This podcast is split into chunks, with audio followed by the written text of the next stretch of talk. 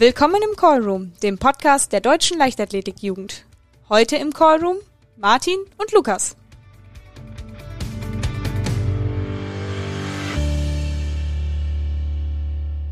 Ja, herzlich willkommen zu einer neuen Folge des Podcasts Callroom. Ich freue mich, dass wie jedes Mal der Martin wieder bei mir ist. Hallo Martin. Hallo Lukas, ich freue mich auch. Ja, ja, jetzt hatten wir seit unserem letzten Zusammentreffen ja doch endlich wieder ein paar Hallenwettkämpfe, ne? Hast du die verfolgt? Beziehungsweise was für Hallenwettkämpfe hast du so verfolgt? So ein bisschen habe ich die ähm, deutsche Meisterschaft in Leipzig verfolgt und es gab natürlich dann auch noch für uns interessanter die deutsche Jugendhallenmeisterschaft. Genau, aber ich will jetzt nicht zu viel äh, vorwegnehmen, aber du warst sogar persönlich bei äh, einer Hallenmeisterschaft, oder? Stimmt, also es war keine Meisterschaft, ja, aber bei ISTAF in Düsseldorf, jawohl. Ja, genau, hast du ein bisschen äh, Scouting betrieben. Da waren aber, glaube ich, keine Nachwuchsathleten am Start, soweit ich das überblickt habe. Ich glaube auch, ja. Ja, ich war dieses Jahr äh, leider bis jetzt nicht bei einem Hallenwettkampf da, zumindest nicht in Person. Ich habe auch die deutsche Meisterschaft, äh, wie auch die deutsche Jugendmeisterschaft, ein bisschen im Stream verfolgt. Aber da werden wir sicherlich später noch drauf zu sprechen kommen war ich diese Saison nicht ganz ohne Hallenwettkampf abschließen werde, also zumindest ich als Aktiver schon, aber ähm, ich kann aus meinem Verein berichten, dass wir nächstes Wochenende mit der U12 auf einen Kieler Wettkampf in einer Halle fahren. Freue ich mich schon, denn ich habe das Gefühl, zumindest so in meiner Region sind irgendwie gerade Kieler Wettkämpfe aktuell sehr spärlich gesät. Wir müssen jetzt auch ziemlich weit fahren, um da einen Kieler Wettkampf zu finden, der halt für uns für die U12 äh, passend ist. Also nicht, gibt es bei dir irgendwie mehr Angebote an Kieler Wettkämpfen oder hast du da gar keinen Überblick drüber? Nee, also Kieler ist aus mein, also soweit ich weiß, gibt es fast nur Sommerwettkämpfe mit Kieler Disziplinen bei uns in der Region. Ja, genau. Ich glaube, das ist bei uns auch ähnlich. Aber dadurch, dass im letzten Sommer wegen Corona jetzt fast nichts war, haben wir wirklich viele Kinder, die entweder noch keinen oder höchstens einen Wettkampf in ihrem Leben je bestritten haben. Deswegen haben wir jetzt auch schon ziemlich zwanghaft äh, versucht, doch endlich mal irgendwie einen Wettkampf für die Kids zu finden. Und ja, deswegen fahren wir jetzt nächstes Wochenende ein bisschen weiter. Ja, dann wollen wir auch gar nicht weiter groß drum rumreden. Du hast es eben schon angesprochen, die Jugendhallen-DM, die äh, vor kurzem stattgefunden hat. Und da wollen wir jetzt mal äh, sehr intensiv auf die einzelnen Disziplinen, die einzelnen Events und die einzelnen Gewinner auch schauen. Denn da wieder, war wieder einiges los in Sindelfingen. Für mich tatsächlich sehr interessant. Wir hatten ja letztes Jahr schon ähm, einige U18 und U20 Athleten und deren Ergebnisse verfolgt. Da gibt's ja auch so ein paar, die letztes Jahr schon ein bisschen über allen anderen waren, wo ich dann einfach in meinem Hinterkopf abgespeichert hatte, okay, die sind so gut und schon quasi so leistungsfähig die sind bestimmt im zweiten Jahr U20 und äh, die werden wir dann dieses Jahr nicht mehr sehen, beziehungsweise wir werden sie nicht mehr im U20-Bereich sehen. Aber das ist tatsächlich nicht der Fall. Und einer dieser Athleten ist äh, tatsächlich im Kugelstoßen in der U20 männlich, Steven Richter. Der hat ja letztes Jahr schon gefühlt alles gewonnen, beziehungsweise war ganz vorne dabei, auch auf internationalen Ebenen. Und der ist aber auch äh, weiterhin U20, also jetzt in seinem zweiten U20-Jahr und ähm, dominiert deswegen aktuell die U20 auch international quasi noch stärker als letztes Jahr. Er hat dieses Jahr schon äh, 20 Meter 77 gestoßen, die Kugeln, und ist damit ganz einsam ganz oben auf der Weltjahresbestenliste. Die ganz die 2077 sind in Sindelfingen jetzt nicht rausgekommen, aber er hat insgesamt drei 19 Meter Stöße gehabt und hat dann insgesamt mit 19 Metern 79 äh, gewonnen. Da kam dann keiner mehr ran.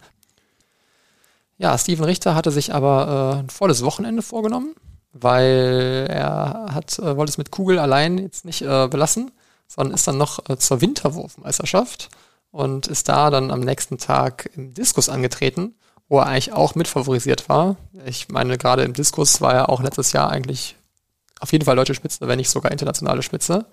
Da lief es aber tatsächlich nicht ganz so für ihn. Ich weiß nicht, ob dann die Vorbelastung vom Vortag mit der Kugel dann doch irgendwie ein bisschen zu viel war. Auf jeden Fall blieb er dann doch einige Meter hinter seiner Bestleistung äh, und ist dann den dritten Platz gemacht.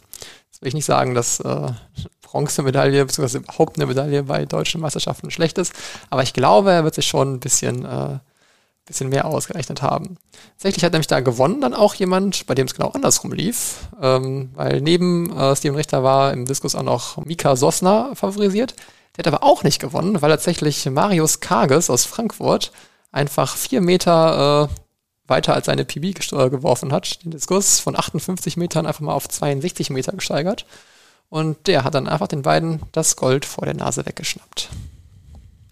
Gleiches gilt natürlich auch für den Weitsprung, wo dann unser Interviewgast Oliver Kuletzko mit 7,50 Metern im zweiten Versuch dann alles klar gemacht hat und sich den Titel sichern konnte. Ja, und auch Oliver Kuletzko war dann bei den deutschen Meisterschaften der Aktiven in der Halle dann noch am Start und konnte sich dann da gerade mal zwei Zentimeter hinter Fabian Heinle die Silbermedaille sichern. Ja, das ist schon krass, finde ich. Also der ist ja wirklich einfach quasi in der Spitze der Erwachsenen angekommen. Also der war schon letztes Jahr gefühlt da, aber jetzt ist er halt so richtig angekommen. Ne? Also sonst ist es ja schon mal so, dass wenn ein U20-Athlet ähm, eine Medaille bei den Aktiven holt, dass es dann eine große News ist und eigentlich alle denken, boah, krass, muss man mal hier drauf achten und so. Aber da Oliver Koletzko jetzt schon so lange auf diesem Leistungsniveau springt, also ich war jetzt nicht sonderlich überrascht, dass der bei der richtigen DM Silber geholt hat. Nee, das stimmt. Ja. Es kommt natürlich auch ein bisschen auf die Disziplinen an, wo das Leistungsgefälle, oder nicht das Leistungsgefälle, aber wenn man jetzt ähm, beispielsweise Kugelstoßen oder Kugelstoßen anguckt, dann hat man natürlich wieder eine schwerere Kugel. Das stimmt. Drauf, nach der U20. Das heißt, da ist der Übergang ja einfach nicht so einfach wie. Das stimmt. das heißt einfach, aber nicht so einfach wie im Weitsprung, wo ja doch Anlauf und Brett immer noch das gleiche sind. Ja, das sollte man auf jeden Fall nicht unterschätzen. Ähm, dass in Disziplinen, wo du jetzt quasi kein Gerät in der Hand hast, sondern du quasi einfach nur läufst oder springst, dass es einfach keinen Unterschied gibt in deinem Wettkampf zwischen Jugendmeisterschaften und aktiven Meisterschaften. Aber wenn du halt wirklich irgendwie ein Wurfgerät hast und auf einmal dann die Kugel schwerer wird, was ja auf jeden Fall deine Technik beeinflusst, dann ist der Switch gar nicht so, gar nicht so einfach. Beziehungsweise es ist gar nicht so einfach, einfach so wild, mal eine Woche das zu machen und mal eine Woche das zu machen. Ja, und vor allem halt sofort dann im ersten Jahr oder vielleicht sogar noch vorher dann direkt bei den Aktiven auch in der Spitze zu landen. Ein richtiges Drama dagegen, äh, dagegen gab es im Stabhochsprung. Da gab es nämlich jemanden, der geführt hat. Das war Luke Zenker von Bayern 04 Leverkusen. Und ähm, der hat sich allerdings bei einem Versuch verletzt, äh, ist unglücklich auf der Matte aufgekommen und musste dann von Sanitätern weggebracht werden. Und ähm, es wirkte quasi so, als wenn er damit raus wäre, konnte aber dann äh, nach der Behandlung doch noch zurückkehren und den Wettkampf fortsetzen. Richtig dramatisch wurde es dann aber auch erst, nachdem er wieder zurückgekehrt ist, denn eigentlich äh, hätte seine Höhe, die er gesprungen hat, schon gereicht zum deutschen Meistertitel. Aber ähm, sein Kontrahent Till Marburger, der hatte die Latte schon bei 4,90 Meter gerissen, hatte aber dagegen Protest eingelegt. Ähm, er war eigentlich raus gewesen, nachdem er dann dreimal die Latte bei 94 gerissen hat hat dagegen Protest eingelegt, ähm, durfte erstmal weiterspringen, hat dann auch 5,10 Meter übersprungen und war damit höher als Luke Zenker. Aber letztendlich wurde quasi der Fehlversuch über 4,90 dann doch bestätigt, sodass er quasi raus war, die übersprungenen 5,10 Meter nicht mehr gewertet wurden. Und damit war dann Luke Zenker deutscher Meister. Und ähm, ja, das ist auf jeden Fall äh, ein wildes Erlebnis. Von quasi du führst, über du verletzt dich, über ein Kontrahent springt höher über, du kommst zurück und deine Höhe reicht doch zum deutschen Meistertitel. Auf jeden Fall eine wilde Achterbahnfahrt für Luke Zenker dieses Mal. Ja, das auf jeden Fall. Und jetzt habe ich mal eine Frage, Martin. Mhm. Hast du zufällig äh, das 60 Meter Hürdenfinale bei der männlichen U20 geguckt? Nein. Das war nämlich wild. Ähm, das ist mir, glaube ich, so am präsentesten äh, hängen geblieben von dieser DM. Ähm, also waren nämlich zwei, die in Führung waren, sind beide unabhängig voneinander an der letzten Hürde hängen geblieben und gestürzt. Also die waren auf ganz anderen Bahnen, die haben sich auch nicht gegenseitig irritiert oder so, aber die sind beide über die letzte Hürde gestürzt und das auch relativ spektakulär. Haben sich zum Glück nicht wehgetan, aber äh, ja, das äh, sieht man auch nicht alle Tage. Und genau, das hat dann letztendlich dazu geführt, dass äh, Aaron Gurgian, vom Sprintteam Wetzlar äh, in 7,79 Sekunden und übrigens auch deutsche, deutscher Jahresbestzeit äh, den deutschen Meistertitel nach Hause bringen konnte. Dann bleiben wir bei den Sprints, aber gehen auf die Rundbahn. 200 Meter, also der zweite Wettkampftag. Da konnte sich äh, Mateusz Lewandowski durchsetzen in 21,32 Sekunden. Also persönlicher Bestleistung holte er sich die Goldmedaille. Mhm. Das war theoretisch schon äh, dieses Jahr sogar ein U18-Athlet schneller als alle U20-Sprinter mit 21, 26 Sekunden äh, Benedikt Thomas Wallstein. Aber ähm, ja, man kann natürlich so eine Leistung auch nicht immer abrufen und der war dann dieses Jahr jetzt knapp hinter dem Matthäus. Ja, aber ja, wirklich auch knapp. Also mit 21, 36 waren es ja gerade mal 400. Ja. So, dann lass uns doch jetzt mal auf äh, den weiblichen Part blicken. Ähm, also welche Leistung, glaube ich, mal wieder, muss man fast sagen, über allem stand, ist die von der Hochspringerin Johanna Göring. Dafür, dass wir die auch letztes Jahr schon ab und zu äh, äh, im Podcast behandelt haben, muss man sagen, dass sie immer noch erst 16 Jahre alt ist. Also auch wirklich noch stabil in der U18 startet und ähm, aber allen anderen so weit enteilt ist, ähm, wie ist nämlich bei der deutschen Jugendmeisterschaft einfach einen Meter 90 gesprungen. Also da kann man jetzt so viele historische Vergleiche zu anstellen. Einer vielleicht dazu ist, dass seit 13 Jahren keine Jugendliche mehr so hoch gesprungen ist in Deutschland. Und ich meine, Jugendliche geht jetzt halt auch bis 19 Jahre alt, ne? Und sie ist erst 16. Ja, genau. Sie darf ja noch mindestens zwei Jahre oder genau zwei Jahre ja noch in der U20 starten. Genau. Und ähm, da fragt man sich natürlich schon, okay, wann ist jetzt mit 16, äh, also mit 16 ist es natürlich schon gut, wenn man sich noch auf die entsprechenden Alterswettbewerbe wie jetzt eine Jugend-DM konzentriert. Aber da blickt man ja schon mal äh, mit einem Auge rüber auf die DM der Aktiven. Und Martin, was hatten wir da für Ergebnisse dann eine Woche später? Ja, da ging nämlich der Sieg mit 1,86 weg. Und 1,83 hat man für die Silbermedaille gebraucht. Genau, also sie ist jetzt halt äh, mit 16 gefühlt halt einer der besten Hochspringerinnen Deutschlands. Und ich finde es eine interessante Herangehensweise, dass sie sich quasi so auf dann die U20 bzw. U18 Wettbewerbe konzentriert. Sie hat nämlich dann, obwohl sie ja quasi völlig in der eigenen Liga und völlig nur für sich selber gesprungen ist, hat sie dann gesagt, beziehungsweise das war auch schon vor dem Wettkampf klar, dass sie kein Interesse daran hat, die richtige deutsche Meisterschaft zu bestreiten, sondern sich lieber auf äh, die Freiluftsaison vorbereitet und da halt als Ziel die U18 WM in Israel hat dieses Jahr. Finde ich eigentlich eine ganz gesunde Herangehensweise. Jetzt nicht direkt zu versuchen, mit 16 bei den, äh, quasi bei den Erwachsenen mitzuspringen. Obwohl sie es könnte von der Leistung her wahrscheinlich. Ja, von der Leistung her offensichtlich, ja. Direkt mit zwei Goldmedaillen nach Hause gehen konnte bei diesem Wettkampf Lara Noel Steinbrecher, die zunächst mal die 200 Meter gewinnen konnte in 24,22. Das bedeutet dann gleichzeitig auch noch neue deutsche Jahresbestleistung. Und ein bisschen später, das heißt am zweiten Tag zum Abschluss, konnte sie auch noch mit ihrer Staffel von der Stadtgemeinschaft Sachsen-Anhalt die Goldmedaille ebenfalls erringen. Da das natürlich nicht reicht, musste man natürlich auch noch über 60 Hürden an den Start gehen und auch da kam sie bis ins Finale. Ja, also irgendwie, das ist ja so ihr Ding, ne, bei mehreren Sachen zu starten.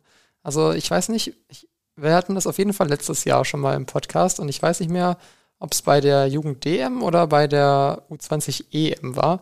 Aber irgendwo hatte sie auch so absurd viele Starts und hat dann auch quasi überall Medaillen geholt. Also sie ist auf jeden Fall letztes Jahr äh, Europameisterin geworden über 4x400 mit der Staffel in der U20. Und ich meine, sie ist letztes Jahr dann auch noch quasi zwei Einzelsprintstrecken bei der U20 EM gelaufen. Also sie scheint eine Athletin zu sein, die auf jeden Fall viel Belastung braucht, um so richtig reinzukommen. Aber solange es funktioniert, glaube ich, gibt es da nichts dran auszusetzen. Auf gar keinen Fall.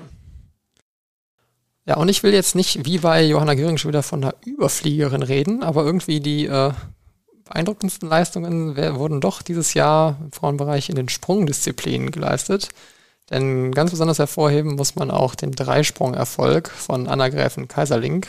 Äh, nicht nur ist sie fast einen Meter weiter gesprungen als die Zweitplatzierte. Äh, sie hat sich anders entschieden als Johanna Göring und ist quasi eine Woche nach ihrem Erfolg bei der Jugend-DM dann direkt zur richtigen DM weitergezogen und ist da wirklich dann auf ein starkes Feld gestoßen, hat sich mit denen gemessen und ist dann quasi im, als U20-Athletin äh, Fünfte geworden bei der echten DM. Und wenn man sich das Feld anguckt, ist das, glaube ich, äh, nicht hoch genug einzuschätzen.